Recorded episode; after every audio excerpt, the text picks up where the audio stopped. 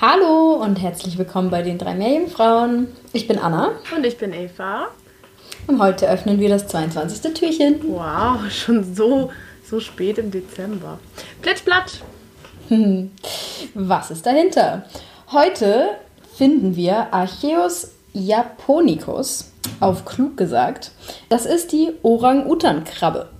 Und warum sie Orang-Utan-Krabbe heißt, erkläre ich gleich.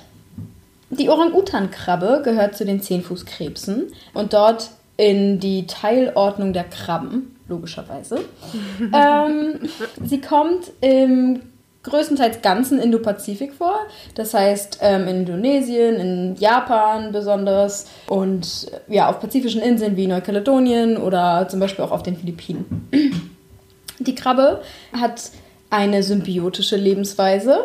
Ähm, und zwar ist sie exosymbiotisch. Das bedeutet, dass sie quasi mit einem anderen Lebewesen zusammenlebt und nicht, dass sozusagen in ihr Symbionten leben. In der Krabbe selber, also wenn in der Krabbe selber Bakterien oder Plankton leben würde, dann wäre das endosymbiotisch.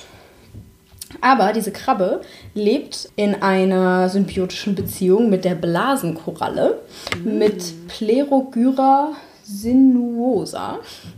Und zwar, äh, genau, lebt sie quasi auf ihr und in ihr. Also die Blasenkoralle kann man sich so vorstellen, dass das einfach kleine Bläschen sind sozusagen, ähm, die alle ähm, zusammen an einem Stamm ähm, hängen sozusagen. Und diese Krabbe kann man quasi dann zwischen diesen Bläschen finden. Und das Spannende bei dieser Krabbe ist eben, dass sie ähm, ganz lange Arme und so orange-braun-rote Haare hat. Deshalb auch der Name Orang-Utan-Krabbe. Ähm, und dadurch kann sie sich quasi als Alge oder so als kleiner Algenteppich tarnen. Wenn die dann nämlich auf der Koralle und so halb in der Koralle wohnt, dann sieht das aus, als wären einfach ein paar kleine Algen auf dieser Koralle drauf. Ja, und weiterhin ähm, tarnt sie sich auch ganz gerne mit kleinen Geröllteilen, die die dann quasi so auf sich legt oder um sich herum legt.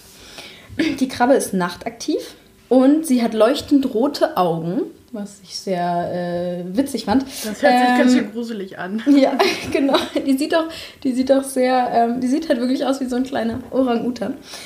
Ja, aber sie ist relativ klein. Also der Carapax, also quasi ihr, ihr Körper, ähm, wird bis zu zwei Zentimeter groß, aber meistens eher kleiner.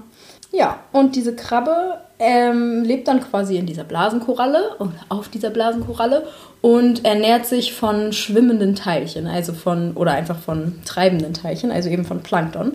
Das heißt, sie sitzt dort und fängt so ein, was da so um sie herum schwimmt.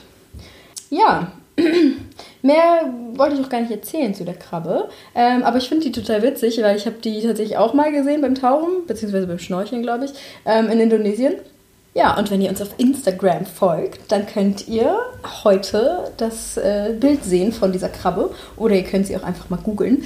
Ähm, ja, die sieht total witzig aus. Und die ist halt wirklich ganz winzig klein, aber sie sieht trotzdem aus wie so ein kleiner Affe auf so einer kleinen Koralle. Ja, finde ich witzig, dass es so, dass es die gibt. Wie, wie, wie, äh, was ist das genau für eine Symbiose? Also die sind, leben einfach nur zusammen, die, die, äh, die Ja, Krabbe ich weiß- auf der Koralle.